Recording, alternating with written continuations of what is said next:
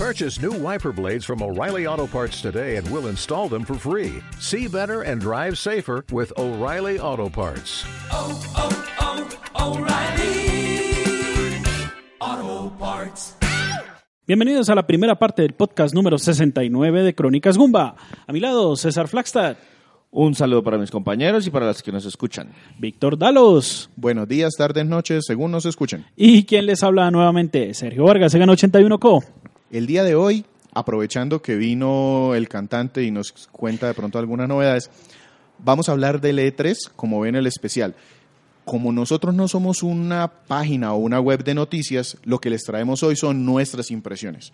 Nos vamos a quedar escuchando la balada de los campeones de Breath of the Wild.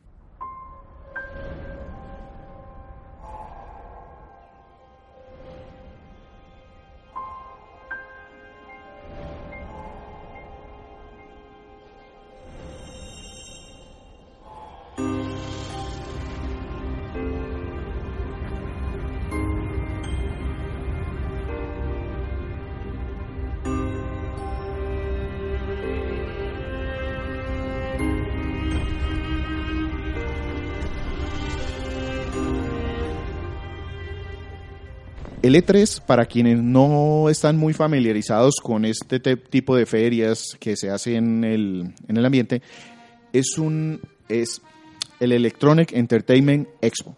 Es básicamente una feria basada en entretenimiento electrónico, de los cuales los videojuegos hace mucho tiempo se tomaron el foco central. Sí, porque ellos estaban pegados con el Consumer Electronic Show que quedaba en Las Vegas, en la Nevada, que lo hacían a final, a, a principios de año, y dijeron, no, no, esa fecha no nos sirve para nada, primero porque la mayoría de nuestros lanzamientos son en noviembre, diciembre, entonces pues en ese momento pues vamos es a mirarles cómo lanzan televisores ustedes, porque nosotros no tenemos mucho que mostrar. Sí, ha venido mutando a través de los años y en esta ocasión eh, normalmente se desarrolla en Los Ángeles, el de este año y el del año siguiente va a ser en Los Ángeles y se divide en dos partecitas. Una primera que no hace parte de la feria pero que se volvió ya una costumbre para todos los consumidores que no pueden estar localmente, es una serie de eventos o conferencias que se transmiten para que el público en general los pueda ver. Para que los meros mortales que estamos más allá de Los Ángeles podamos enterarnos de qué es lo que van a jugar los que sí tienen vara.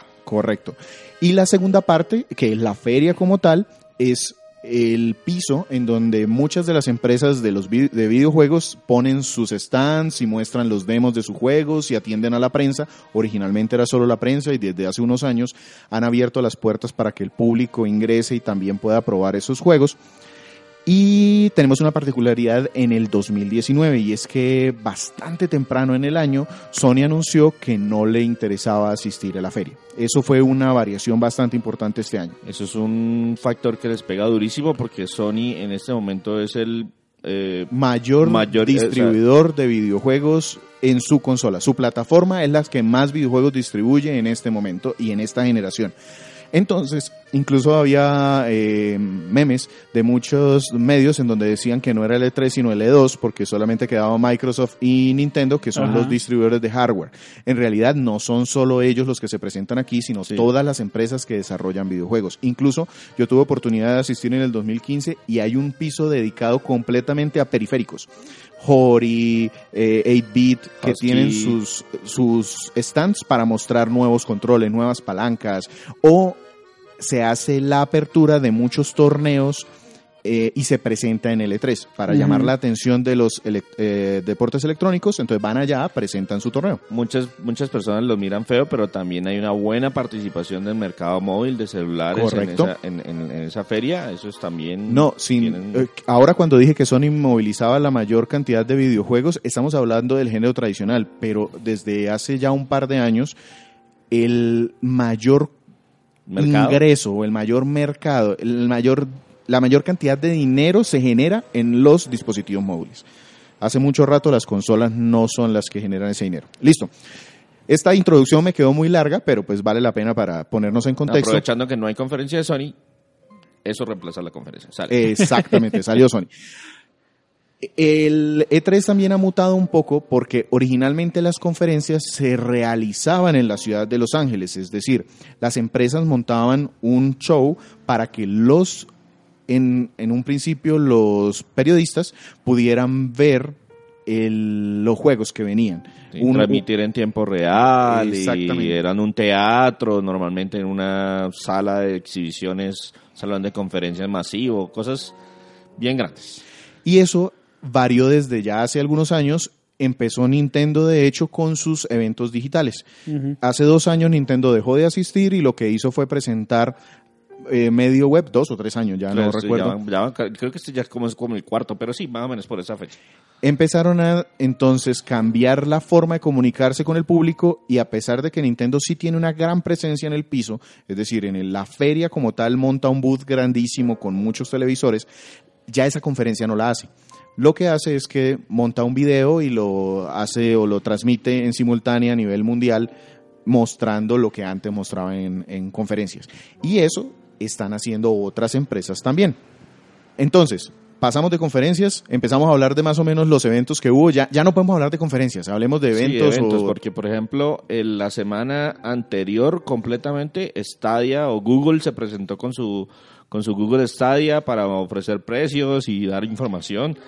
Muy Decepcionar a poco, de lo que, muy poco de lo que nos, nos, apaña a nosotros aquí en Latinoamérica. Sí, básicamente para eh, comentarle a todas las personas, los que de pronto no sepan qué es Stadia, Google hace unos meses dijo, voy a meterme de lleno en los videojuegos y lo voy a hacer con una plataforma de streaming de videojuegos y eso va a estar integrado con YouTube. Y lo que pintó en su momento es, yo me meto a YouTube, si veo un juego puedo con un clic en tiempo real empezar a jugar eso por streaming en la pantalla que yo tenga que se conecte a internet. Lo importante es que tenga una buena, buena y Buena- estable conexión. a internet. Exactamente. Eh, ofrecía un control en un principio y la idea de esta conferencia es, hombre, me pego del E3 en mi, en mi forma de verlo, porque es el público hardcore de videojuegos. Y resultó para mí una estrella en el muro espantosa, porque yo sí esperaba que fuera eso que ellos decían, es, me meto en cualquier momento y juego lo que yo quiera, si yo pago una suscripción puedo tener un- una plataforma de videojuegos, o si eh, tengo una cuenta gratuita puedo ir y comprar el juego que yo quiera y, e streamearlo y tener una cuenta digital así como las películas que yo tengo en Google Play. En este caso no funciona así. Tengo que pagar la cuenta para poder comprar. Y aparte, no es mundial. Google es una compañía mundial. Y lo que anunció está supremamente limitado al norte de América, sacando a México, y Europa. Y no todos los países de Europa tampoco. Sí, Entonces, no, son 14 países inicialmente y la mensualidad, ellos ofrecieron un paquete de fundadores que vale como 130 dólares. 130 dólares, Viene con un Chrome Cast Ultra. un Chromecast, eh, un control diseñado de ellos y tres meses de suscripción para mí y tres meses de suscripción para un amigo. que ni siquiera se activan en simultáneo. Sí, hay, una, hay un asterisco por ahí que dice Ajá. que pueden terminarse mis tres meses y que después me llegue la invitación para un amigo. Y el tema de aumentaron el ancho que se necesita de red para que funcione con unas especificaciones. Y la versión original ni siquiera llega a 4K. Si usted está, o es un mortal común y corriente, máximo llegará a 1080 y eso si tiene buen internet y 130 dólares yo me puedo comprar una Xbox One de esas S en promociones muchas veces se consiguen en alrededor de los Usado, 150 dólares. Exacto. Entonces tengo que pagar para tener acceso y ni siquiera depende o, o si ni siquiera pagando tengo la garantía que lo puedo jugar. Y para nosotros nos sirve solamente como información de que eso en algún lado del mundo está. Sí, entonces eso le falta madurar. Entonces, lo bueno, lo malo y lo feo de Stadia. Lo bueno, yo no le veo nada bueno por ahora. Lo malo, el sistema que está diseñado para mí es muy poco atractivo para un jugador de videojuegos. Es que eso, la idea es acercar al que no es jugador de videojuegos, porque la idea es que usted no necesita una plataforma. Si yo ya tengo un megacomputador, pues yo para qué quiero eso. Si yo ya tengo una consola, yo para qué quiero eso. La idea es que si yo no tengo nada, pues la- simplemente me conecto desde mi celular o desde esa... Pagando la eso mensualidad sería, y eso ya. sería cierto si yo no tengo nada, puedo ir y pagar por el juego que quiero comprar 10 dólares. Ahí hay una gran diferencia. Yo por 10 dólares tengo esa licencia digital y con mi internet puedo jugar. Pero no, tienes que comprar cosas para poder jugar. El simple hecho de Ni siquiera en la premium, porque entendí que en la premium regalan cosas. en la premium solamente ofrecieron un juego gratis, Destiny 2, que va a pasar free, a ser free to play dentro de muy poco. Sí. Es decir, cuando salga el Stadia, Destiny 2 muy probablemente ya sea free to play. O sea, no están dando nada. Sí, porque pues ese es, ese es el gancho de ellos. El gancho es usted no necesita máquina, punto. Eh, pero no es tan cierto. Entonces, realmente yo en este momento Stadia lo tengo como... Yo le tenía mucha expectativa. Para mí sí era un nuevo modelo, era el Netflix real de los videojuegos, porque el Game Pass es otra cosa, pero no es el Netflix de los videojuegos. Esto sí era el Netflix de los videojuegos y está lejos de convertirse en eso. Listo. Eh, Salimos de Stadia con muy malas impresiones en mi concepto. No sé si ustedes tienen algo que defender ahí. Mm, Pues la verdad no le puse tanta atención porque ese, el esquema mismo no me llama la atención. Vamos a la siguiente entonces, evento que hubo porque tampoco fue conferencia, Electronic Arts. Eh, se adelantó, siempre Electronic Arts ha hecho eso, siempre es la que abre de alguna manera estos eventos o estas conferencias, siempre, o por lo menos desde que yo lo sigo, lo ha hecho bastante regular, pero el de este año fue patético. No sé, a mí ese esquema me parece que fu- le funciona bien para el que está allá, pero no nos interesa mucho para los Pues que le- estamos le- a este les describimos, de- les de describimos a las personas que de pronto no, no tuvieron oportunidad de verlo. EA, normalmente Electronic Arts hacía una conferencia, en esa conferencia presentaba sus juegos, normalmente muy 8 a fuerte. 10 juegos. Sí, muy- Sí. no, no es un gran, una gran cantidad, pero son juegos que consume mucha gente. Entonces ahí está el FIFA, ahí está Madden, ahí hay eh, muchas opciones de sus juegos de disparos famosos. Siempre tienen un juego de disparos de primera persona, Este pronto algún- año- alguna sorpresa, algún RPG raro, de, perdón, de Bioware o algo Sí. así. Este año no hicieron esa conferencia, no hicieron ese, ese resumen inicial para preparar a la gente. Decidieron hacer algo parecido a lo que hace Nintendo con su Treehouse, Sí. que es monto unos horarios específicos durante todo el día, como si fuese un canal de televisión, usted conéctese a la hora que quiera a ver el juego que a usted le interesa, con nefastos resultados, porque Para los que estamos aquí, sí. Claro. pero- porque la idea es que el que está allá se le puede gastar 30 minutos a probar, a mirar lo que están hablando y luego inmediatamente probar el juego sin tener que hacer las filas del Electronic Entertainment Expo, que pueden ser las mega filas. Correcto. Es decir, es tener como una preferia antes del evento principal. Listo. Pero para los que estamos del otro lado de la pantalla, incluso las personas que asistieron al evento hablaron muy mal de la organización como tal, porque tampoco todo era colocalizado. Tenían que estarse moviendo de un sitio al otro Sí. para poder probar las diferentes cosas. Entonces, a pesar de que no habían las grandes filas de la feria, sí tenían filas porque no tenían toda la infraestructura disponible para todo el público que iba. Entonces, digamos que el esquema está por refinarse realmente por sí, parte está de muy crudo. Es un, es, es un, es, un, es un esquema experimental.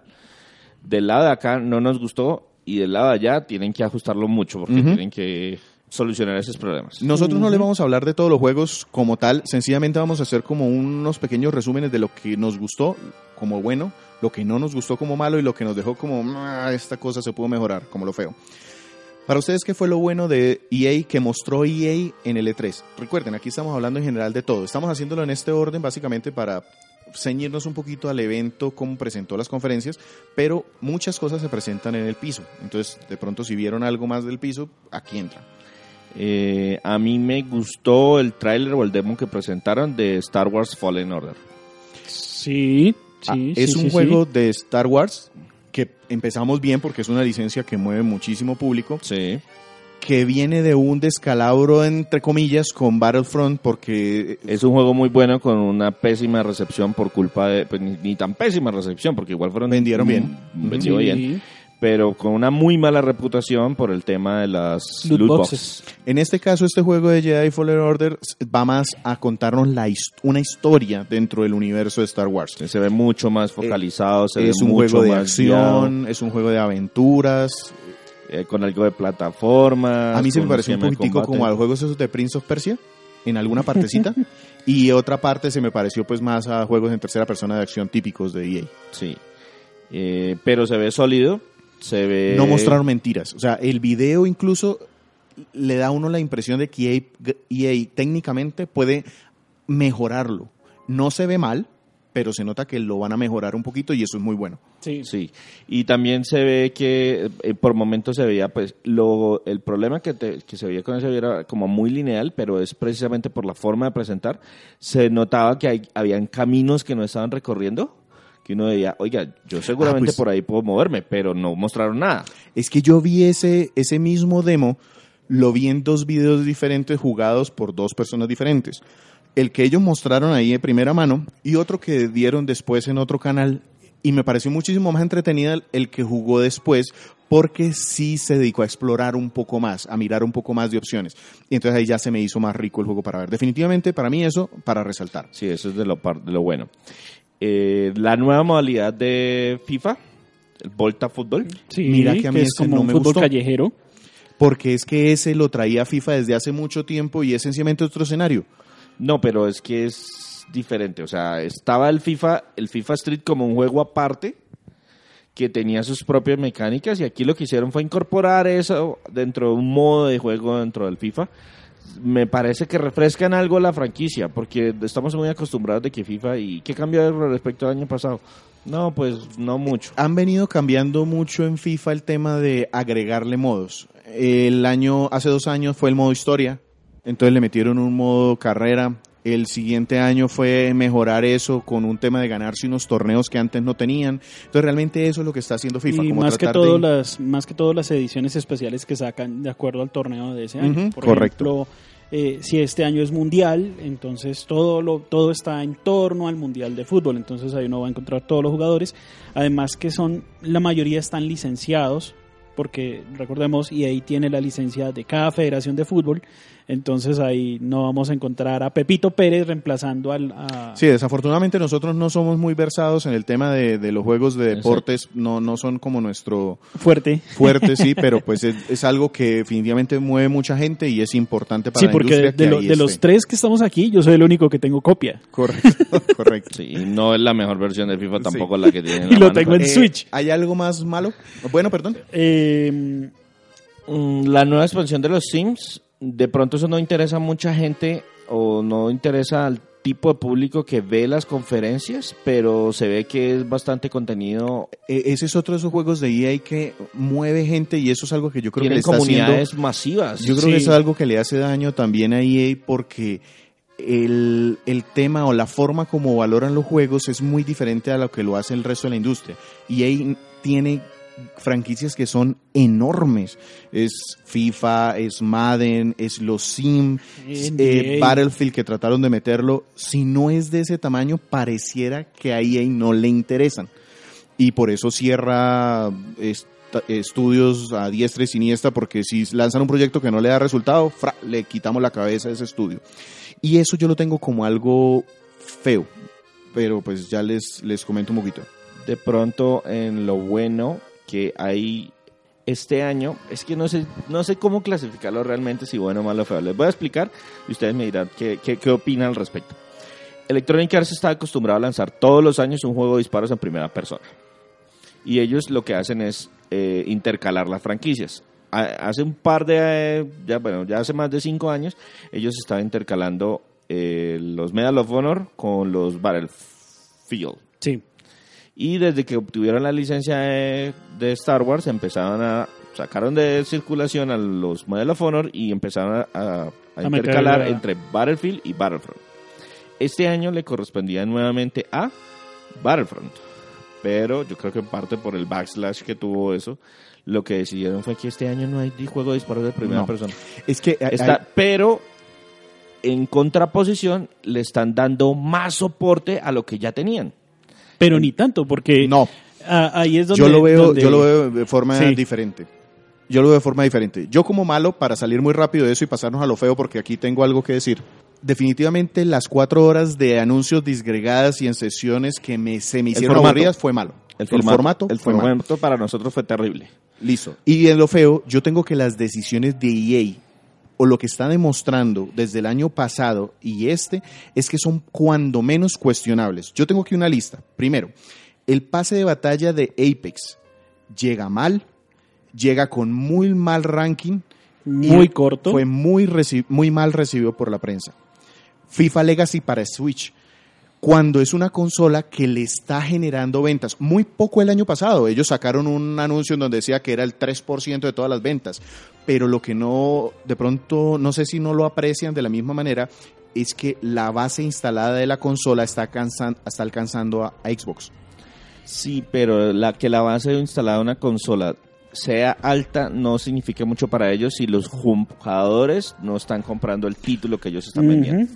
Listo. Pero digamos que el hecho de que anunciaron ese FIFA en ese evento como un legacy les generó un backslash de publicidad terrible. Negativa. muy negativo. No era el momento para decirlo. Eso es lo que yo digo, las decisiones que está tomando EA y la forma como se comunica con la gente es incorrecta. O, o por lo menos no le está dando el resultado que, que esperan. Lo otro, las demoras en entregar. ¿Ustedes sabían que Battlefield 5 apenas está recibiendo servidores propios? EA, juego de disparos, su primer juego de disparos, no Su tenía servidores. primaria en este momento. No tenía servidores. Apenas los anunciaron. Y aparte, vienen rengueando con el modo Battle Royale de Battlefield desde hace rato. Ellos dijeron en la conferencia del año pasado, va a salir y va a ser así, y va a ser lo mejor que vamos a tener. O lo cancelamos y le ponemos la fuerza a Apex, o metemos este modo. Les preguntaron en la conferencia y la respuesta es no tenemos nada que anunciar, no sabemos realmente pues, Sí. qué- qué va a pasar. Sí, porque el modo existe, el modo se está jugando en este Ajá. momento, pero no hay como... Pero al mismo Y- tiempo, por ejemplo, y- anunciaron tal- toda es- la es- expansión del, de, de- de ese Battlefield. Y otro tema, perdón, ant- y aquí para terminar, eh, con estas cositas que tenía aquí, ¿ustedes se acuerdan de Anthem? Eh, Ese no. gran juego, no. y ahí no. Quien compró ese juego, votó la plata. O por lo menos eso, fue, eso dieron a entender. Eso dieron a entender, exacto. Así cuida a EA, EA a las personas de su comunidad, a quienes le compran. Eso fue lo que yo entendí de toda la, presentación que hizo EA este año. Sí, eh, Lo puse en lo feo, porque nada es feo. O sea, yo digo, bueno, va, es un tema de comunicaciones. Puede ser que allá abajo tengan un- algo, pero realmente no lo entiendo. Por lo menos son cuestionables la- las decisiones que está tomando Sí. EA con sus franquicias, Igual lo otro con sus que- productos. Igual lo otro es el- del modelo les permite presentar muy poquitos juegos, porque no van a tener la atención de la gente por mucho tiempo. Ujú. Ok, hablemos entonces ahora más adelante de Square Enix. Es una compañía más pequeña que EA. Mm. Que utilizó un formato diferente para la presentación. E- Exactamente, listo. Entonces salimos así de EA, yo con un sabor bastante agrio más, más que otra cosa. Sí, sí, sí. En Sin general. embargo, Star Wars, ahí te espero. Sí, y ojalá le vaya muy bien porque eh, es una franquicia que no ha tenido mucha suerte. De ahí nos saltamos a Microsoft. Sí. Eh, Microsoft, mm, Microsoft sí hizo una conferencia como tal en su propio auditorio, Microsoft y todo. Eh, montó Más reunión tradicional, por así, por así llamarla. con una gran expectativa porque como no está Sony, que es digamos que el competidor directo de, de Xbox, y como Y se- comparten muchos juegos. Y como se tiene también la expectativa de que muestren o que empiecen a mostrar consolas y fechas eh, nuevas para la generación que viene, digamos que la, el- la expectativa era muy, muy alta. ¿Qué les pareció a ustedes de lo que mostraron? Eh, hablemos o pasemos directamente a lo bueno, lo malo y lo feo. Microsoft mostró muchísimos juegos. Eso Sí, no puede ser eso es malo, bueno, eso es bueno Definitivamente, eso es bueno. muchos estilos de juego, muchos tipos de arte, muchos géneros, algo que de pronto Xbox en su inicio de pronto estaba muy orillado a un mismo estilo gráfico de juegos y el hiperrealismo. Tenía un apoyo muy limitado de los eh, desarrolladores orientales, Ajá. estaba más mostrando los temas de los estudios En este caso, occidentales. en ese cas- caso vemos que se sale de ese, de ese nicho y ya ha empezado a hablar de muchos tipos de arte, muchos géneros diferentes. El hecho de que mencione a Fantasy Star Online y Sega fue durísimo, eso también me pareció bueno. Y Cyberpunk con Keanu Reeves ahí metido, digamos que se volvió el meme de la, del evento, de la conferencia, de la Sí. feria. Sí. Que una persona del nivel de, la- de un actor de Hollywood consolidado ya entre a, a ser parte de un juego porque pues si ha habido mucha gente del cine, mucha gente de la televisión que hacen como cameos o que los invitan para que hagan una voz o de pronto pues, participaciones siempre han habido pero digamos que el, el efecto y sobre todo la sorpresa, porque una de esas cosas es lo primero que se anuncia. Por ejemplo, cuando Kane Spacey fue a eh, iba a participar en Call of Duty, eh, lo primero que mostraron fue que mire que Spacey está, aquí lo Y dejaron. te lo restregamos un montón de veces. sí. Exacto. Aquí lo dejaron en- como, en, como en bajo y al final, miren, y además, este es un personaje muy importante dentro de nuestro juego y no sé qué, y lo, aquí lo trajimos y todo el cuento. Sí, Estos, Sil- dos juegos que, estos dos juegos que hemos mencionado hasta ahora, Fantasy Star Online y Cyberpunk, son juegos multiconsola. Salen en PC también, salen en PlayStation, salen en Xbox. Pero el hecho de que se presenten en Xbox le da un peso. Claro. Aparte yo tengo como bueno el juego de Obsidian. Es, es The Other Worlds. Ajá, y ya es empezar a mostrar los frutos de la inversión que ha hecho durante los dos años anteriores Microsoft en buscar licencias propias, juegos que sean exclusivos de su consola, que es algo que se echó mucho en falta en que la en generación realidad no son exclusivos de su consola Por- y eso para mí es lo de malo. su plataforma, porque Microsoft, eh, hay que decir, mucha gente también dice, no, es que todo lo de Xbox sale en PC. Ajá, ¿quién es el dueño de Xbox? Microsoft. ¿Qué vende Microsoft? Software. Eso es lo que le da todo su dinero. Lo que está haciendo sencillamente es ser coherente con su visión empresarial. Correcto. Entonces, por ese lado yo no le veo ningún inconveniente. Sí, por eso, pero entonces en ese, en ese punto de vista, ¿para qué gastarse creando una consola? Ah, bueno, yo les digo, muchos de los juegos que están en PlayStation 4, de los que más me gustan a mí, están también en PC. Pero hay una diferencia entre pagar 300 o 400 dólares de una consola a pagar 1000 dólares que me costaría armar un Una equipo PC que, que me puede corra eso. jugar igual. Entonces, si usted solamente va a comprar una consola para jugar, un equipo para jugar, la consola es la forma de irse. Por un precio muchísimo más bajo y con la par- facilidad de la optimización que generan para ese único soft hardware. Pero precisamente eso juega en, en- en contra de la, de la presentación de Microsoft en función de que el que está viendo la, la presentación no es eh, un jugador promedio. Entonces eso le, le mata en parte el hype y la, la conclusión de ese jugador es, yo lo puedo comprar en PC. O tiene ese computador o le vende la idea de que yo Mm. más adelante puedo tener ese computador, entonces no, No me interesa con tanto con, no tanto necesariamente. No necesariamente. Eh, La gente que juega en consolas es muy reacia a pasarse a PC. Y al contrario. Mucha gente cuando está en PC es muy reacia a pasarse a las consolas. Sí, correcto. Y el hecho de darle el acceso a un mundo de juegos es un beneficio para Microsoft.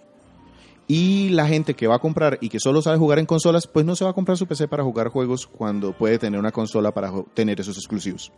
¿Qué más tienen ustedes como bueno de esa conferencia? ¿De la de Microsoft? No, pues la cantidad de juegos.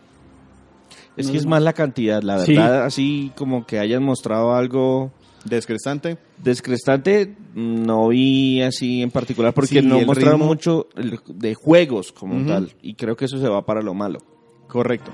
Ah, Pasémonos entonces allá a lo malo. Yo tengo una primera cosa y es que yo sí esperaba que el- la nueva consola código Scarlett, que se supone que ya es un Proyecto Scarlett. es una plataforma que no es una, sino que son dos y bueno, en fin. El golpe de efecto de que Sony ya anunció que era para finales del 2020 le podía haber dado alguna ventaja y yo creía que esa era la importancia del E3 para Microsoft en esta conferencia. No 2019, muy, o sea, eso se ve muy poco probable, pero sí que hubiese sido unas fechas diferentes que le diera o algún tipo de ventaja, porque según Un par de meses aquí- de, de Exacto. carrera inicial. Aquí solamente dijeron Holidays 2020, que son exactamente la misma ventana que puso Sony. Entonces van a entrar sencillamente con los dientes a raparse los clientes uno del otro, no más, los usuarios. A entrar a- al que pegue más duro con su hardware el mismo día. Bueno, se nos estaban olvidando dos temas importantes de Microsoft. El Gears of, el Gears of War 5. Pero Que- es que eso lo tengo en lo malo por una razón, y es que en, en No la conferencia... mostraron por- nada. En la Y conferencia... es un juego que sale en septiembre. Sí. En la conferencia como tal no mostraron nada. En el- Mostraron en el, una piso cara de que hacía gestos. sí. En Terrible. el piso sí. En el piso sí mostraron. Y eso, pues, yo creo que por ese lado va al bueno de, de, de- De, ¿De Microsoft. Pero eh, durante la conferencia, eso para mí fue lo malo de la conferencia. Sí. Y es que muchos juegos no mostraron cómo se juega. Se mostraron un video de cómo se vería. Y ya tenías o- que tú estar como predispuesto a buscar sobre ese juego para esperar a que te mostraran jugabilidad. Sí. Y muy poca gente hace eso. Yo también vi el gameplay de Gears y me gustó. Pero pues lo que mostraron en la conferencia, malo. A mí me, me- se me quedó uno bueno, perdón. El Game Pass para PC. Ujú. 5 dólares de precio base si solo vas a usar PC. O 15 dólares si quieres tener una plataforma unificada entre Xbox One, PC y el juego online en Xbox.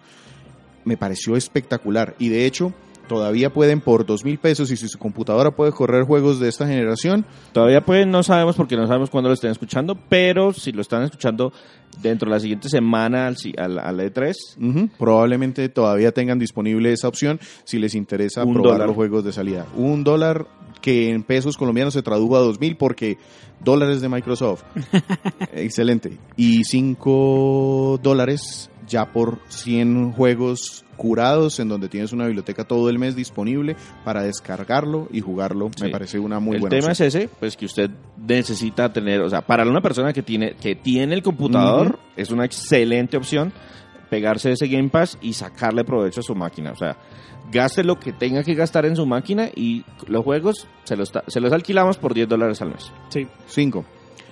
Listo, por 5 dólares. Y No, el no, otro, 10, si solamente Cinco. PC 13 10. mil pesos, 5 dólares. Y que los tradujeron a 13 mil pesos Ah, colombianos. bueno, eso es diferente porque si son no, no, 9.99. 5, 5. y el otro, El, el, el 9 es si usted paga el paquete combinado y 15 si paga con el online y todo. y el otro, el Halo Infinite. Que eso solamente mostrar un video y se va de lanzamiento con el, ah, con el Xbox, el proyecto Scarlett. Entonces que venga a finales del 2020 con la nueva consola, pues es un golpe de entrada fuerte para la plataforma, pero para los meros mortales que estamos viendo y que nos toca esperar Y todo eso. Y le tocó a Microsoft salir a rectificar porque en algún momento se dio a entender que solamente iba a salir para el- la nueva plataforma. Sí. Y en las conferencias anteriores, los años anteriores, habían prometido que esa salía para Xbox One. Entonces muchos de los eh, clientes actuales, de los usuarios actuales de la plataforma, pusieron el grito en el cielo y les tocó salir a Microsoft a rectificar. Es No, no, no, no. término in- es un juego intergeneracional. Correcto. Pero que solamente haya sido el video, pues mm, Y que el video tampoco fue muy bueno. no, para el amante de Halo eso fue Eso lo mejor. es- eso- no, ya. Ya lo vendieron todo y yo no entiendo qué está pasando. Yo el único Halo que jugué no me da para entender qué es lo que está pasando. Yo tengo como feo Gear 5 el hecho de que no mostraron nada en la conferencia y que es un juego que sale en septiembre. El gameplay. El gameplay me lo tuve que ir a buscar después y pues ahí ya me gustó, ya me pareció más interesante. Que hablaron de Scarlett, es decir, de su nueva plataforma, pero en realidad no dijeron nada. Dijeron, sí, es- va a ser muy poderosa y va a tener un disco de estado sólido que me va a permitir cargar mucho más rápido. Ajá, eso lo dijo Sony ya filtrado de una manera intencional y, y no me dijeron nada más y sacaron un poco de gente diciendo somos muy inteligentes y somos muy apasionados por los videojuegos y por eso vamos a hacer Scarlett. Pero no dijeron nada más. Sí. Entonces, pues realmente eso de- de- estaría en lo malo, pero pues lo pongo en lo feo para darle derecho a, a duda. Me aburrí con Battletoads. Ese, ese efecto, yo esperaba un Battletoads siendo Microsoft, un Battletoads realista. Es decir, Un- la nueva versión de las Tortugas Ninja de que nosotros vimos en los 90. Uy, no. no, ¿saben Pues qué? traído al- ¿Sabe- traído a sabe qué la gente estaba esperando hasta cierto punto? Que utilizaran el diseño de los Battletoads de Killer Instinct. Claro, claro, es que ahí estaban mucho más, eh, digamos que ajustados a ese tipo de público, a esa plataforma. Cuando mostraron este Battletoads, ese apela a un público muy diferente, a un público retro, a, a no sé, no lo vi, no lo vi realmente en la conferencia, lo vi como un juego muy, muy, muy independiente, muy menor. de- para lo que debería ser y para lo que han hablado de Battletoads. Es que llevan poniéndose la camiseta desde hace un par de años. Entonces, pues no, no, no le vi el peso. No vi casi participación de Rare. No. Rare se la tragó. Eh, sea of Thieves mostraron unas mejoras que va a tener el juego, pero nada más. algo de contenido adicional, pero De resto, y no nada. solamente de la compañía como tal, sino de las franquicias que tiene la compañía en la mano. Sí. Para resumir, para mí se hizo una presentación de preparación para la del 2020, lo cual me decepciona porque la del 10 2018 eh, fue una preparación para la del 2019. Entonces, pues ya llevamos un par de años con esas conferencias que yo entiendo que a mucha gente le gustó porque la conferencia tuvo muchos juegos. Pero cuando te devuelves a ver lo que mostraron de los juegos, cuando vuelves a ver la conferencia, como que se te quita un poquito Sí. esa ejemplo, buena impresión. El anuncio de Elden Ring se ve espectacular. Ajá. Que Namco Bandai haya estado participando en la conferencia de Microsoft es excelente y no mostrar nada. Así es. O sea, el se Tales, ve- Pero el- pero el hype, nue- el el hype. nuevo Tales, que, que es otra vez un juego anime de este tipo de juegos de rol oriental, pero pues unas capturas, unas imágenes ahí estáticas. Sí, también va a salir en PlayStation, sí, también va a salir en PC, pero hombre, pues lo tienes tú en tu conferencia. Véndenoslo y dime por qué en Xbox One X va a ser la raquera. No, tampoco. Es que ni siquiera vendieron la Xbox One X otra vez, que les faltan consolas por vender. Sí, claro. Entonces yo salí, eh, cuando terminó la conferencia quedé contento porque Keanu Reeves, un carro de Legos, un montón de juegos, pero cuando después me puse a repasar el contenido dije, "Mm, no fue tan buena. Sí, exacto. La siguiente fue, bueno, hay un montón de cosas intermedias. Uy, sí. Que ya se están pasando para el otro lado, pero bueno. Sí, entonces estuvo eh, Bethesda. Sí, la conferencia de Bethesda en cuanto a contenido estuvo decente. En cuanto a presentación estuvo, No estuvo buena. no estuvo buena. La verdad es que el Bethesda tiene el problema de que lleva demasiados empleados a las conferencias. y se notó muchísimo en los videos eh, que nosotros pudimos ver, porque posiblemente en los años anteriores también fue así, pero para nosotros no fue tan evidente, esta vez fue descarado. Sí, o sea, prácticamente, o sea, Em- empecemos con lo bueno. por todo. Empecemos con lo bueno para construir y después destruimos. Como bueno, no dejaron morir a quienes compraron Fallout 77. Ese juego que 76. 76, perdón, eh, ya 77 porque es un nuevo juego para mí casi por todo el contenido que han anunciado. Eh, en contraste a lo que hizo Los EA y lo que decía Ujú. de Anthem. Anthem, este juego con todo el backlash que tuvo el año pasado no lo dejaron.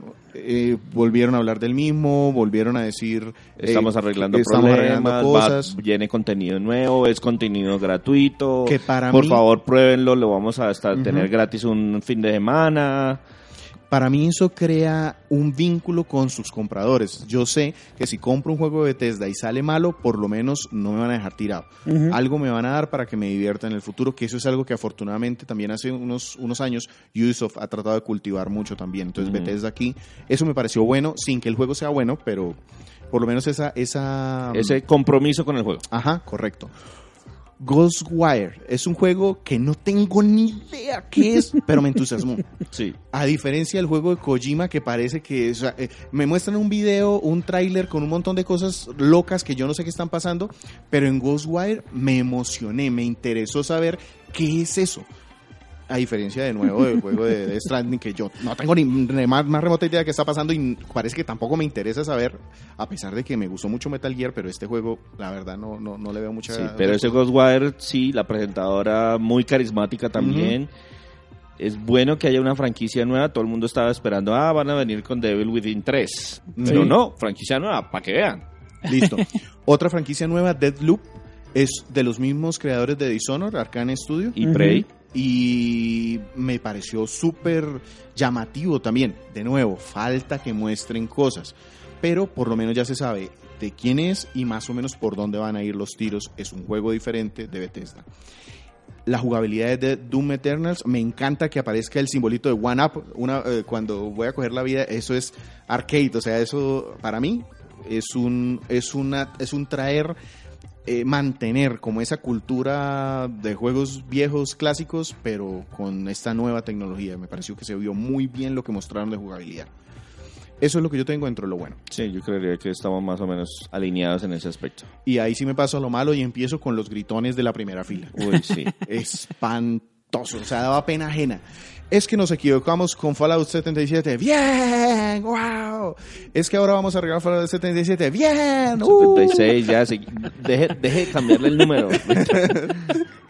Pero sí, el tema es que la, la conferencia como tal Sí, sí, estuvo... se pasaron. O sea, no, yo, yo entiendo que la mayoría de los que sientan ahí son empleados, se nota, Pero no, tampoco, o sea, díganles que se calmen un poco, que tampoco ya se pasan para otro lado y eso le quita credibilidad a lo que están diciendo. Porque si todo el mundo está gritando así como un desesperado, Correcto. mm, se están burlando de mí. Un ¿o juego qué? de celular. ¡Bah! Y, y, pues no, por favor. Tampoco vas tan bueno. Sí, Sí, exacto. Sí. Aplausos, bien, aplausos y ya. Lo otro que tengo como malo es que fueron muchos videos de arte y pocos de jugabilidad. Sí. Sí, eso es cierto. Entonces eso, Eso fue como una generalidad de todo el E3. generalidad de todo el E3, correcto. Eso es lo que yo tengo como malo. o sea, Yo tengo que- como malo. A mí no me dolió tanto, pero la gente en el universo entero está dolida por el juego de celular de Commander King. Sí, sí. Porque, porque para lo- los que no lo conocen, entiendo, y los entiendo. para los que no lo conocen, Commander King es un juego de plataformas del principio de los años 90, cuando los PCs no eran capaces de hacer plataformas. Aquí mostraron a un juego de caricaturas con dos niños haciendo pendejadas. Sí, exacto. Y, y, y que los sean, que hayan sido dos niños, no hay ningún problema. Que estén haciendo pendejadas, más Sí, o menos. ahí hay problema. Más o menos, pero como la, la forma de jugabilidad, que no es plataformas, que no es avanzando por los mundos, o sea, que cambiaron toda la esencia del, del, del personaje. Y además de eso, para celular, pues a más de uno le dolió ese, ese, ese anuncio. Correcto. Yo tengo como feo primero que muchos videos de juegos de celular con videos situacionales, es decir, eh, vámonos de paseo a cual lado, o yo tengo mucha pasión por los videojuegos y realmente eh, pues como que no explicaban ni mecánica ni nada, sencillamente era hoy el juego va a ser muy bonito y o, mucha situación. Y otro que tengo como feo es el Orion, que es esta plataforma de streaming que ahora va a tener Bethesda.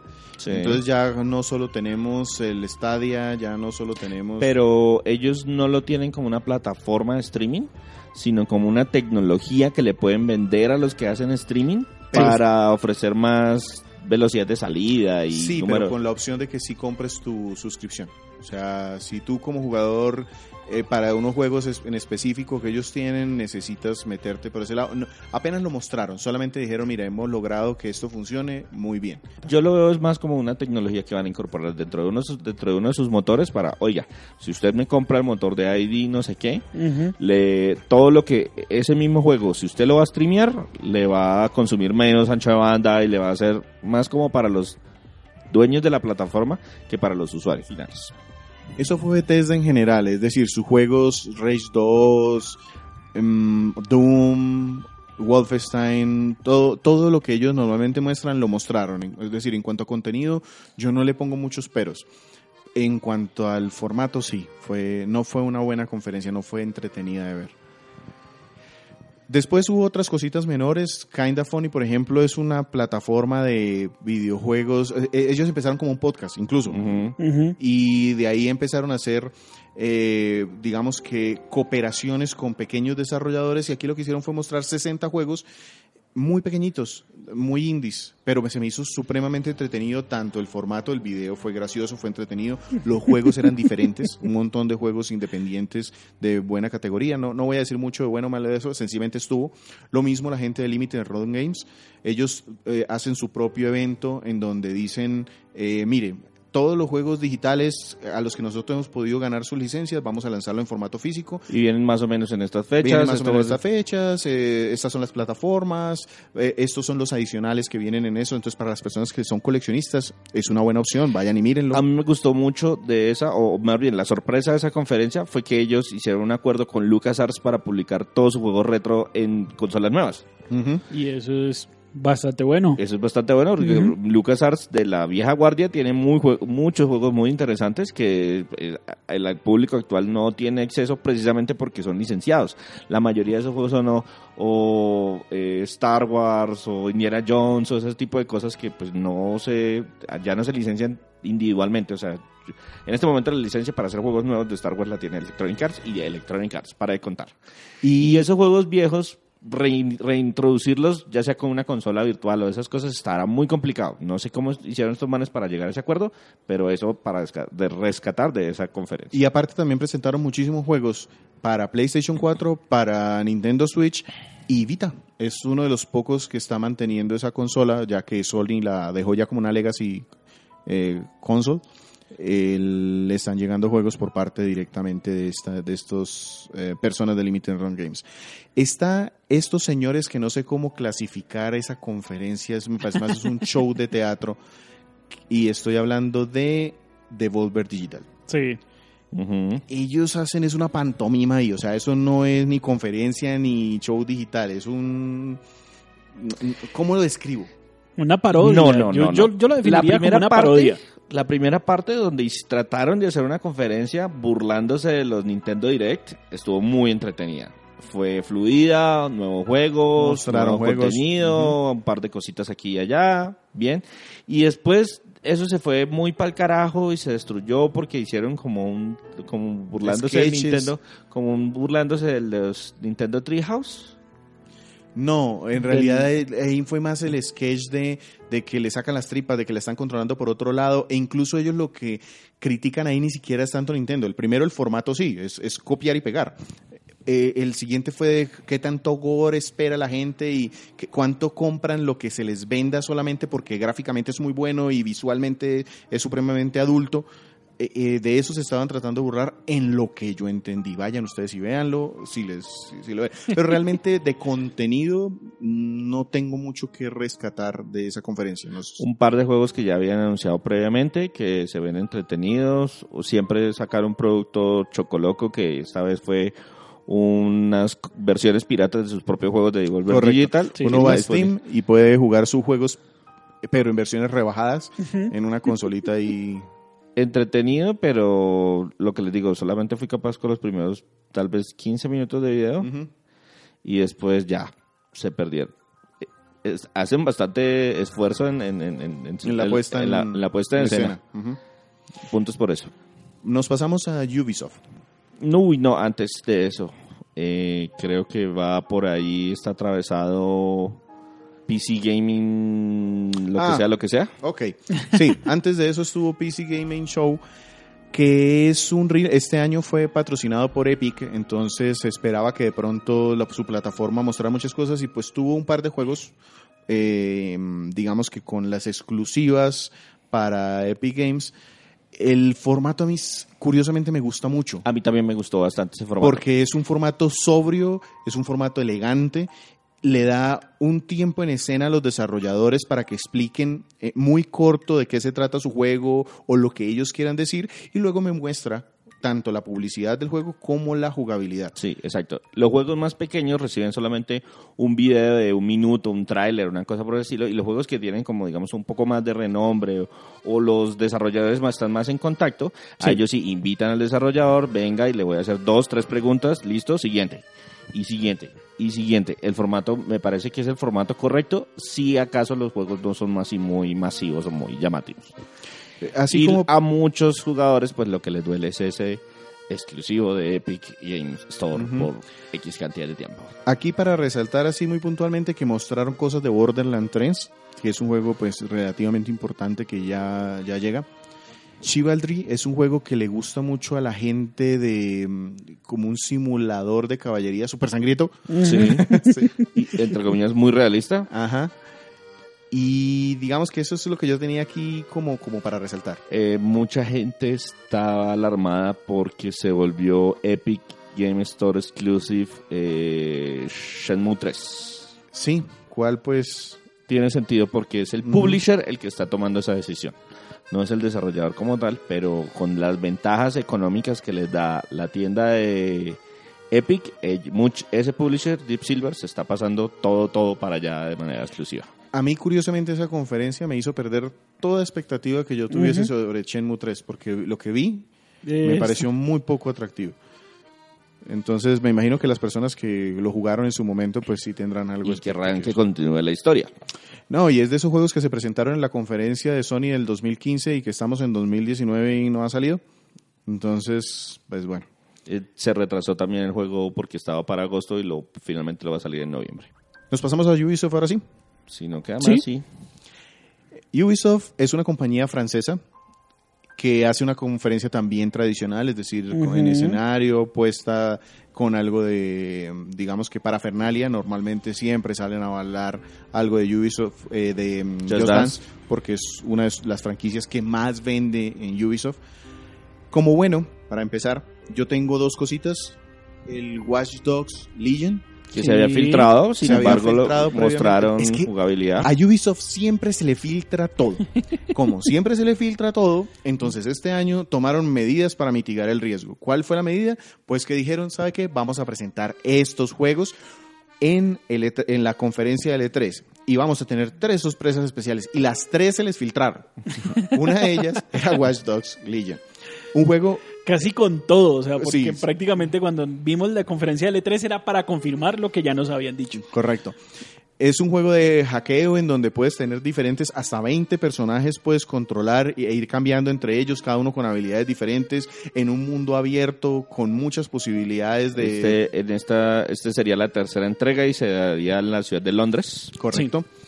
Me pareció muy entretenido que mostraron porque aparte de explicar de qué se trataba el juego, la jugabilidad que mostraron se vio entretenida y fue un video bien montado, es decir, la viejita dándole patadas. Se sintió que los personajes eran diferentes. Correcto. O sea, no es que voy a, a utilizar eh, Hacker 1 y luego lo cambio por Hacker, Hacker 2. genérico 2, no. Y ahora es Hacker asiático ¿Y y, si lo ahora matan? es ha- ha- Hacker afroamericano y el otro es... No. Y, y si me lo matan, se muere. Entonces eso da, se muere permadeath, o sea, muerte para siempre. Eso le pone un tinte especial al juego. A mí ese, ese juego en particular me llamó la atención. Los Watch Dogs nunca me han llamado como la atención Yo para el 1 jugarlo. y me gustó bastante. Yo creo que este me voy a atrever a jugarlo, el, el Legion. Y el otro que me gustó fue Roller Cage, otra de las sorpresas que tenía supuestamente Ubisoft, que también se había filtrado previamente. Para quienes lo conozcan, por allá en los 80s, 90s, una película de un deporte inventado que era ma- Cannonball. matarse en una Sí. pista de patinaje. Entonces este es un juego basado en esa mecánica. Sí, sí, sí, y hubo después una, una película en el 2000 también que fue malísima. Pero eh, básicamente es como eso, un juego, una plataforma deportiva con poderes. y Un cosas deporte, raras. exacto, con un deporte especial que no sigue las reglas normales del juego. Como bueno tengo eso. Como bueno, a mí me gustó que al final mostraron una franquicia nueva. Que no mostraron mucho, Sí, de Gods and... Gods and Monsters, pero tiene pedigrí los creadores y es una franquicia nueva. Y eso ya no es tan común al final de la vida útil de las... Porque por lo que mostraron, yo supongo que ese juego no va a salir antes de septiembre del 2020. Ujú. Y si va a salir en septiembre del 2020, ya muchos dicen, no, pues ya me voy a la siguiente consola. correcto. Ya me voy para la siguiente generación. Sí, bien que esté, Sí. malo que no mostraron nada. Sí. Pues un, un video, eh, un- una, un- ni siquiera, era una imagen introductoria donde vimos campos verdes y una medusa ahí y ya, nomás. Yo tengo un malo, el servicio de suscripción, otra vez, no lo entiendo. Uplay. Ubisoft. Ubisoft tiene sus juegos, tiene su propia tienda, en, se entiende... Sus, sus propios Uplay Es un credits. Game Pass, pero para juegos de Ubisoft. Exactamente. Entonces, si tú tienes el Game Pass de Microsoft, por lo menos ahí tiene juegos de Ubisoft también. Hay juegos de Ubisoft en el Game Pass de Microsoft. Aquí solo vas a tener juegos de Ubisoft. Si eres fanático de Ubisoft, perfecto. Pero si no, aparte, a 15 dólares. O sea, tampoco es un precio accesible y es solo para PC. Estás compitiendo contra 5 dólares de Microsoft. Eh, ojalá que te vaya bien. Pues yo estoy jugando varios juegos de Ubisoft y no he instalado todavía la, el launcher en el portátil, pero al tener la cuenta vinculada me da cositas. ¿Se da premios? Sí, da premios, correcto. Pero de resto no lo utilizo para más. Solamente más seguro es vincular las cuentas Sí, de los es juegos y decir, ya. como, como una plataforma de fidelización, vaya y venga, pero que te toque pagar 15 dólares para esos Ujú. juegos especiales, bueno, ahí me pareció maluco. Y como feo, yo tengo la conferencia en general. No fue divertida, no tuvo un buen ritmo, no... Yo tengo otro feo además de ese. Yo la verdad, por ejemplo, la de Ubisoft no la pude ver en vivo en función de que pues este año el E3 no coincidió con un festivo que usualmente hay en Colombia. Entonces esas me tocó verlas, varias de esas me tocó verlas en diferido eh, y pues vi ya la versión resumida, entonces adelantar, adelantar, adelantar, adelantar. Claro, con esa ventaja de pronto se hace más pasable, pero Sí. Y en vivo fue maluca. Y el, y el otro feo que yo tengo es que, curiosamente, un juego que todo el mundo estaba esperando, porque por allá rumorearon, eran los rumores, no apareció, que es el Splinter Cell. No, apareció Sam Fisher, eh, el Splinter Cell, en un juego de celular. Por favor, o sea, todos. eh, aparte, no hubo nada de Assassin's Creed que no, no tenía por qué aparecer, pero es su franquicia más grande. Y ya se ha rumorado que va a estar ahora eh, ambientada en un tema vikingo. Hombre, eh, este es su espacio para mostrar cosas y realmente me parece que, que se perdieron muchas, eh, muchas posibilidades. Y eh, un juego que el año pasado le dieron mucho peso, que fue el de Beyond Good and Evil 2 y Skull and Bones, no hubo Ya nada. ellos desaparecieron. Ujú, no hubo nada. Entonces, sí, realmente la conferencia fue bastante desaprovechada. Eh, por ahí luego entrevistaban a uno de los im- pesos, personas importantes dentro, dentro, dentro de la compañía y decía que estaban guardando muchas cosas para el Gamescom, que es la conferencia en Europa. De La feria. en La feria en agosto. Esa es la, esa es la feria de Europa. Nos pasamos a Square Enix. Uy, Square Enix. Primero, Square Enix hizo Conferencia. Conferencia, conferencia. como tal. Es decir, tenía público, tenía desarrolladores saliendo a hablar de juegos específicos, lo cual fue muy bueno porque tenían. eh, El ritmo era un juego grande y sale a hablarnos uno de los desarrolladores algún tema. Luego mostramos tres o cuatro videos cortos de juegos mucho más pequeños, incluso muchos de ellos ya están en el mercado. Sí, Pero daban- sale muy, muy próximamente. Exacto, y le daban sus segundos para mostrarlos al público y con eso iban oxigenando la conferencia. Realmente bastante entretenida. Yo tengo como bueno el formato precisamente y la cantidad de juegos que mostraron, porque fue una cantidad bastante importante. Se me hizo mucho reciclaje, pero bueno. Está bien. Bastante si juegos. Si pasamos las de Microsoft, también pasamos en esta. No, no, pero me refiero es que esto es literal reciclaje. versión remasterizada de un juego que de hace 20 años. Luego la siguiente versión remasterizada de otro juego de hace 20 años. Luego la siguiente versión remasterizada de otro juego de... Pero mira que muchísima gente, y eso me pareció muy bueno aquí, por ejemplo, el juego de Trials of Mana es un juego que nunca se vio en América, que mucha gente está emocionada Pero y es un juego muy viejo y es un reciclaje, porque lo que hicieron fue una re- un remake de un juego Pero de es Super diferente Nintendo, si usted me dice remake así me dice remaster. Final Fantasy VIII. Hay muchísima gente que no ha jugado Final Fantasy VIII, no lo conocen. La gente que tiene 20 años en este momento no, sabe que es Final Fantasy VIII. Así como apenas va a conocer Final Fantasy VII con el remake, va a conocer Final Fantasy VIII con este remaster. Para nosotros es reciclaje, sí, porque lo, lo- hace 20 años lo jugamos. Por eso, pero entonces no se sienten tantos juegos. No, precisamente para ese público que está entrando, sí son muchos juegos que no conozco. Para, para mí Para también, yo Final Fantasy sí. VIII no lo he terminado. Hasta de pronto lo termino comprando, no lo voy a hacer. Otra cosa que me gustó fue el gameplay de Final Fantasy VII en la conferencia.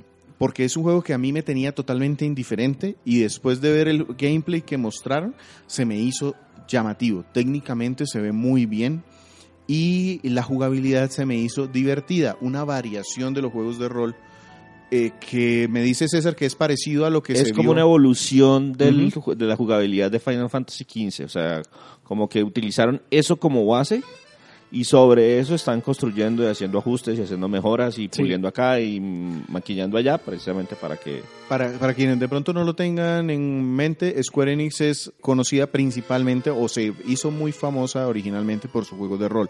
Entonces aquí hubo Final Fantasy Crystal Chronicles, Final Fantasy VII, Final Fantasy VIII, el- Final Fantasy los, XIV. los eh, trials de mm, Mana, eh, Secret of Mana, Trails of Mana. Es una serie que está olvidada desde hace mucho tiempo, que la traen de nuevo a la palestra. Sacan un juego de 360 en Switch y, eh, bueno, en plataformas actuales. Last Remnant. De la Eh, saga Frontier. Entonces hay muchos juegos de rol allí. Y su gran peso pesado, uno de sus grandes pesos pesados era el juego de The Avengers de Marvel. que yo lo tengo como lo feo. Eh, no sé si ustedes tengan algo más bueno. O sea, cuando yo digo bueno el tema de juegos, y por eso hice esos listados, porque me parece que sí hubo bastantes juegos. A mí no me parecieron tantos juegos precisamente en función de que había mucho reciclaje, pero eh, concuerdo en que me gustó el formato y concuerdo en que mostraron cosas. O sea, de pronto se quedaron cosas entre el tintero. Hay poquitas cosas nuevas realmente. Sí. O sea, si ustedes cuentan juegos nuevos, tienen tres juegos nuevos. O sea, me refiero a juegos de verdad que el, el esté gastando el equipo de desarrollo. Cosas como el juego con Platinum desapareció. Recuerda, hace un año anunciaron que estaban desarrollando un juego en conjunto con Platinum y este año no apareció No un juego, mencionaron. ni siquiera mencionado. Entonces, pues me parece una conferencia bastante entretenida. Entremos entonces a hablar de Avengers. Sí, yo, yo lo resumo y lo único que voy a decir es que solo mostraron CGI, pues realmente En la conferencia. sí, después mostraron jugabilidad y la jugabilidad tampoco fue muy profunda porque mostraron a Hulk entrando No, no, no, no, no, no, no. Lo que pasa es que no, ese es el tema. Nosotros no lo vimos, pero a puertas cerradas estaban mostrando, haciendo un demo del juego en que le daban a usted el control para que usted lo probara y la gente habló muy bien de ese demo, pero el problema es ese. Si no, me, si no se lo muestran al resto del universo y no hay, no hay No, y ni siquiera las personas mirando, del pues, piso lo pudieron ver. Sí. Solamente fue para periodistas y... a puerta cerrada. Sí. Entonces, pues, Pero habla bastante bien, hablaron bastante bien de ese jugador. Ok, les creo, pero de lo que yo vi lo pongo dentro de lo feo, porque lo único que vimos fue CGI, eh, a las personas que están detrás, y luego la prensa y el Twitter haciendo bash del estilo gráfico del juego. Y mucho. Mucho, mucho, mucho. Sí, sí, pero no- yo tampoco lo tengo así ni en lo bueno ni en lo malo tampoco. Listo, y para cerrar, Nintendo. Normalmente Nintendo siempre es la última que hace conferencia y la hace Sí. ya cuando el, el- Cuando la las feria puertas está abierta. están a punto de abrir. Porque la feria la como tal, la- el show para que la gente pruebe las cosas, empieza el martes. Es martes, miércoles y jueves. Como contexto, hay dos juegos grandes que salen este año para Nintendo, que es Mario Maker 2 y Pokémon Sword and Shield. Sí. Y de los dos, Nintendo adelantó unas, unos directos, unos, unas presentaciones, unos videos de 15 minutos cada uno. Y eso me pareció acertado, porque resultó cuando llegamos al, la- al directo solo del E3 que mencionaron los juegos, pero les dieron un minuto. Y fueron ya. porque ya todos los detalles, el error tan grosso del año pasado de darle eh, media hora o medio direct a Ah, Smash, solamente Smash. Sí, eso fue un error gravísimo del año pasado que se vio corregido este año, dividiéndolo en dos eventos, eh, de conferencias previas, 15 minutos con su contenido, que habla muy bien de, de esos juegos. Pasamos entonces a lo bueno, lo malo y lo feo de la, del E3 de Nintendo como tal. Y también quisiera aquí reforzar otra cosa. Así como EA hizo esos eventos de cuatro horas, Nintendo desde hace muchos años tiene montada una estructura del Treehouse. El Treehouse es lo mismo, una parrilla de programación en donde te dice a las 10 de la mañana vamos a entre- jugar. En media hora vamos a hablar de tal juego, dentro de una Ajá. hora vamos a hablar de tal juego, dentro de dos horas vamos a hablar de tal juego. Y así cubren tres días. Cada hora te muestran jugabilidad de un título en particular. Pero la conferencia es un resumen, es como una introducción de todo ese contenido que ellos van a mostrar en mayor eh, medida. Me parece acertado. Eso, por ejemplo, me parece acertado. Que te muestren un directo dándote los títulos, emocionándote y que ya tú después, si te interesa algo, vas y miras en la parrilla de su programación y le gastas los minutos a ver la jugabilidad de lo que te interesó. Muchos juegos confirmados y con fechas próximas, para mí eso es bueno. No puede ser malo que te digan un montón de juegos para el 2019. Y puntualmente dos jueguitos que a mí no me habían interesado mucho con lo que mostraron anteriormente, me emocionaron en este direct. Astral Chain, el juego de Platinum, que antes no me había llamado mucho la atención, pero que cuando ya lo vi aquí presentado y vi jugabilidad en el Treehouse, ya se me hizo más atractivo. Y Link's Awakening es un remake de un juego de Game Boy que también cuando lo mostraron anteriormente a mí me había dejado muy frío. Dije, ah, bueno, qué bonito, yo lo jugué el año pasado, qué chévere. Pero ya el estilo gráfico y la jugabilidad que vi, las- y el- la mejora, no me, me, pareció muy llamativo. para ese juego. A mí sí me convence. A mí no mí me sí, convence, sí, no sí, me sí. gusta ese estilo gráfico, me parece chillón para ese juego. Listo, pues, a mí me encantó. Eh, ¿qué- no sé si ustedes tienen algo más dentro de lo bueno. Dentro de lo bueno, el Breath of the Wild. La continuación, pues es un video en donde dicen, lo estamos haciendo. Mm, Bueno, está bien. Sí, eso No me lo es- esperaba. Pero no se lo esperaba. Eso, ese fue el punto, Sí. ¿no? Que, que se necesitan esas Y es raro que Nintendo haga continuaciones de sus juegos. Sí, la última vez que lo mm. hizo fue en Ocarina of Time con Majora's Mask. Digamos Y que la no, misma consola y con el el- mismo motor, sí, es, es raro que lo hagan. Ajá. Normalmente cada entrega ellos montan un motor nuevo o sencillamente es una plataforma diferente. En este caso sí, Nintendo 64 y ahora en Switch. No, y también con el. ah, si no estoy mal, creo que el Links. Bueno, los, do- los dos juegos de DS. es, es Sí, pero pues eso es una plataforma diferente. Sí. De pronto, de pronto con el, los dos juegos de 10 sí. de Zelda también que utilizaron el mismo Phantom motor gráfico. y el, y el de los trencito. trenecitos. Ujú. Pero bueno, digamos que sí, está dentro de lo bueno, sencillamente que lo estemos, eh, generó mucha expectativa y mucha emoción dentro de la gente. Sí. Pero de nuevo, cuando te devuelves con cabeza fría, lo único que dijeron es, lo estamos haciendo. ¿Cuándo se entrega? Ojalá que no se demore tanto Había, como, había una encuesta en Twitter muy, muy, muy entretenida que, que iba a salir primero, eh, Metroid Prime 4 o Breath of the Wild 2. Breath of the Wild 2. Y eso sí, completamente confirmado porque sí, es sí. que están utilizando toda la plataforma de Breath of the Wild. Es decir, es el mismo motor gráfico, es el mismo escenario, son los mismos personajes. Es sencillamente montar una historia nueva dentro de ese ambiente grande y bien creado que les quedó. Eso me parece más entretenido porque las historias básicas del Zelda son tan flojas. Listo. Pero esto, el último estuvo bueno. Son re flojas. Me gusta cuando cuenta la historia alternativa, A- como a- Mayoras a, más. a mí me encantó el Wind Waker y la historia me pareció muy bonita. Y la historia del Skyguard Sword me pareció bien entretenida. Sí, No, sí, sí. sí- ah, Skyward Sword sí, sí me gustó.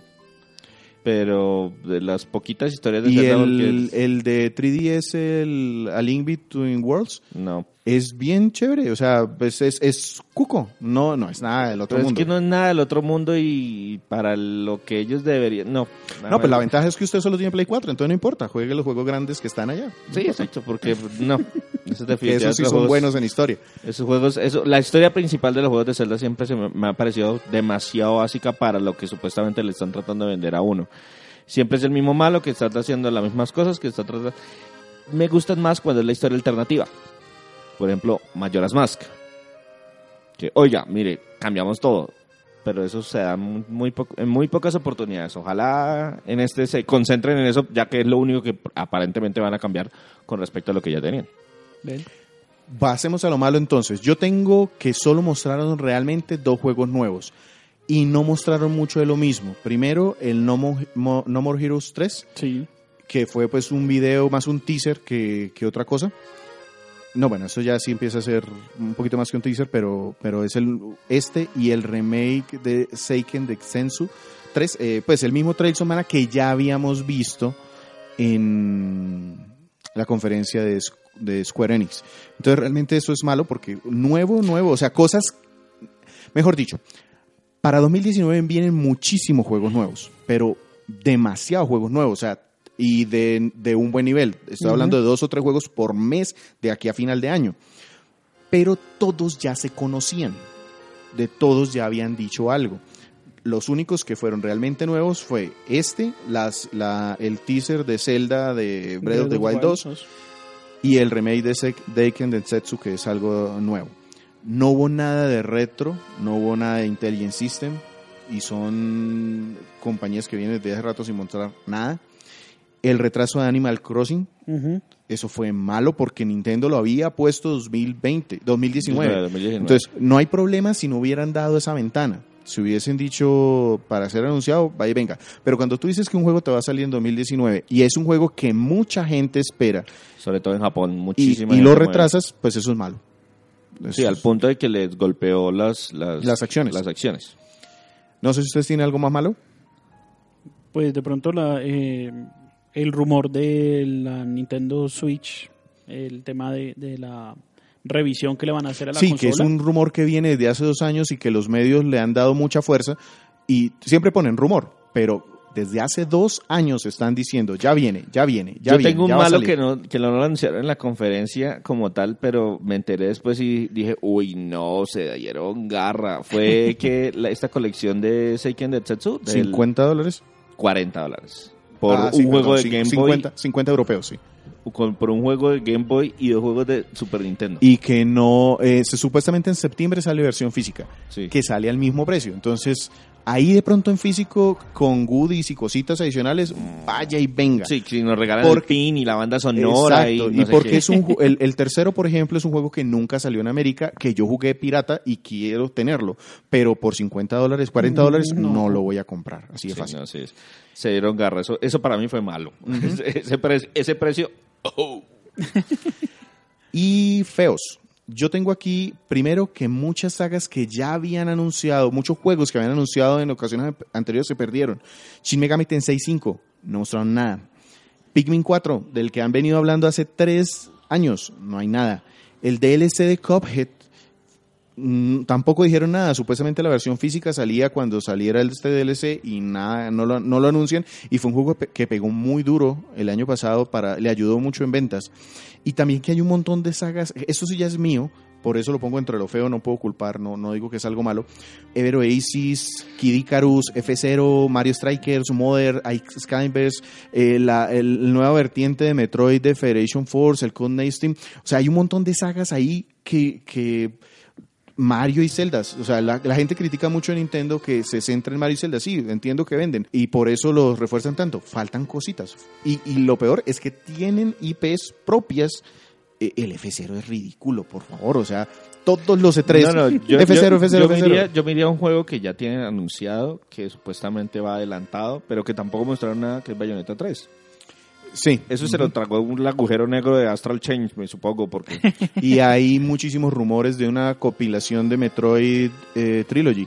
Y, y no, tampoco. Que sería lógico, pues para generar expectativa para el cuarto.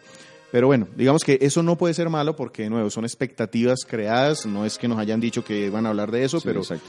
pero no son cosas que son cosas que nos Deseables. hubiera gustado, pero que no dañan la experiencia. Listo.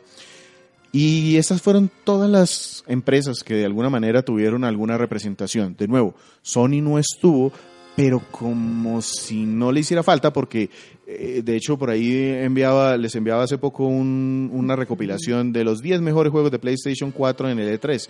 Como Sony recibe muchísimo del contenido de las terceras compañías, prácticamente todo el contenido que ellas generan va para PlayStation, al igual que para Xbox One. De hecho, o sale en Xbox One y Switch, no en las dos, pero salen las dos en, En- en en- PlayStation 4. Entonces hay muchísimos juegos de terceras compañías que están para Por PlayStation ejemplo, 4. lo que hablamos de Final Fantasy VII es PlayStation 4. El juego de Avengers obviamente va a estar en PlayStation 4. El FIFA, el Star Wars, todo está todo eso también está en PlayStation 4, etcétera, Eh, hu- hubo una cosa que de pronto algunos un medios criticaron que yo pues no entiendo por qué lo critican, pero, pero eso pasó. Por ejemplo, en los días del E3, Sony tenía el hashtag E3 Sony, hashtag PlayStation, y lanzó promociones de sus títulos en esa época. Sacaron videos eh, de lanzamientos especiales y le ponían el hashtag E3, que de hecho E3, el- hay una compañía que está detrás de esto, El, y- el- la ESA. les hizo un comentario sobre el tema de, hombre, pues sí, todo el mundo puede utilizar el E3, pero recuerdo, e incluso eh, lo dijo, eh, Sony no está participando en el E3. Eh, cuando salió el video de Keanu Reeves en Cyberpunk, Punk. eh, Sony dijo eh, E3 Sony Cyberpunk. Y la gente de CD Red Studio le dijo, ah, yo pensé que usted no venía al E3. Y, eh, cosas así, o sea, como que sí hubo algún tipo de, De choque de, ahí. de- no, no, no creo tanto choque, sino que muchas compañías sí necesitan o esperan ese apoyo por parte de una grande como es Sony para sus juegos. Y el hecho de que haya decidido no estar les pega. O sea, les, les obliga a, a Y ni buscar siquiera los pequeños, hay grandes que también dependen de ellos. Por ejemplo, eh, actualmente Activision tiene un acuerdo de que de contenido exclusivo o contenido primero en PlayStation 4 para sus juegos de Call of Duty.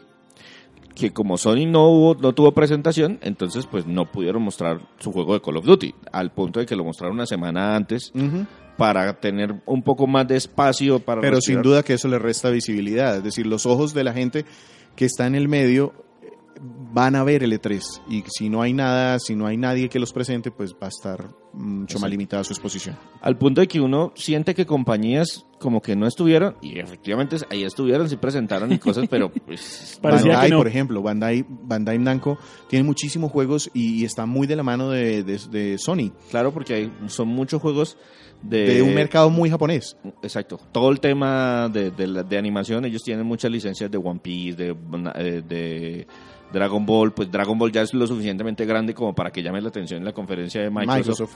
Pero, por ejemplo, One Piece o Naruto, esas que son franquicias un poco más niche, más nicho, eh, pues ahí le- les afectan por otro lado. Yo, por ejemplo, en cierto punto llegué a, a- a- a pensar que Capcom tampoco había ido al E3. Correcto, sí. Yo, yo pregunté en el chat interno, Sí. ¿Capcom está en el E3? Pues sí, presentó dos cosas, tres cosas, pero pues fue eso, porque realmente su vitrina es, está en la conferencia de Sony y aquí no hubo nada de esa vitrina. Y en cuanto al espacio, en cuanto al espacio físico, el espacio que era medio pabellón prácticamente de, de este, lo convirtieron en un bar y en una zona de descanso. Entonces se sentía que como que faltaba algo allá físicamente, de que la, la gente que estaba acostumbrada a ir año tras año No, sintió claro, ese... Es que yo, yo- cuando yo estuve había la mitad de, de una de las salas eran un montón de, de pantallas que disponía Sony para probar juegos, muchísimos juegos, y yo pude probar muchísimos juegos por esas pantallas que Sony había dispuesto.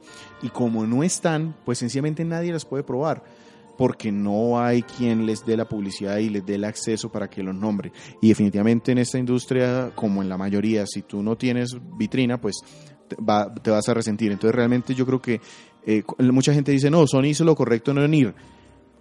De pronto porque no tenía juegos propios grandes, pero Sony fácilmente había podido llenar una conferencia mostrando el contenido de terceras para su PlayStation 4 actual.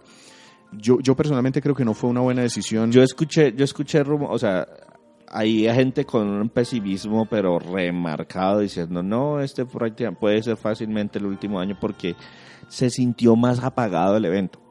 No las conferencias que vimos, porque las conferencias, pues eso, sí, el, el- la feria como es la feria como tal la que se sintió más que lo que nosotros vimos o dejamos de ver en, en este tipo de videos y contenido. Listo. Entonces, con esto fue, fueron todas nuestras impresiones de la Feria del 3.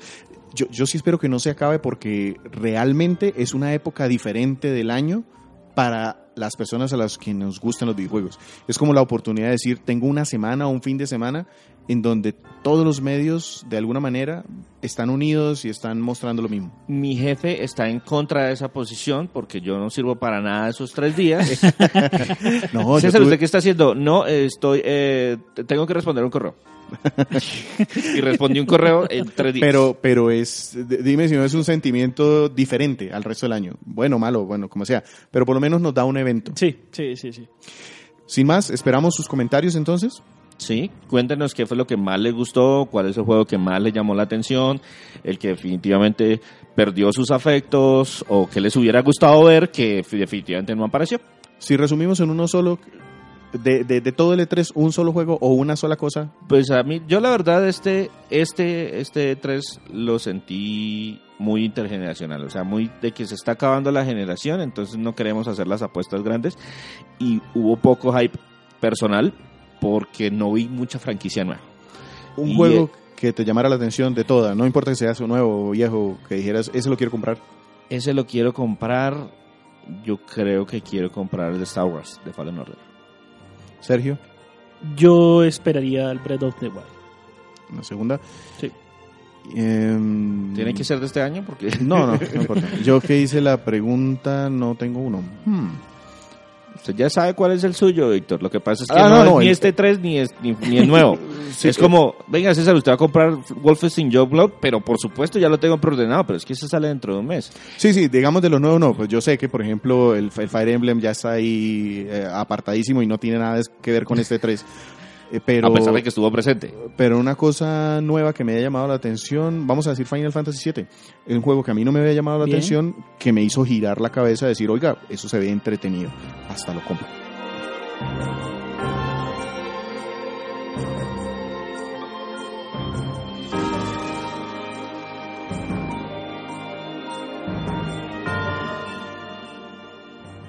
Nuestro podcast se publica de manera semanal en iTunes, iBox y TuneIn Radio.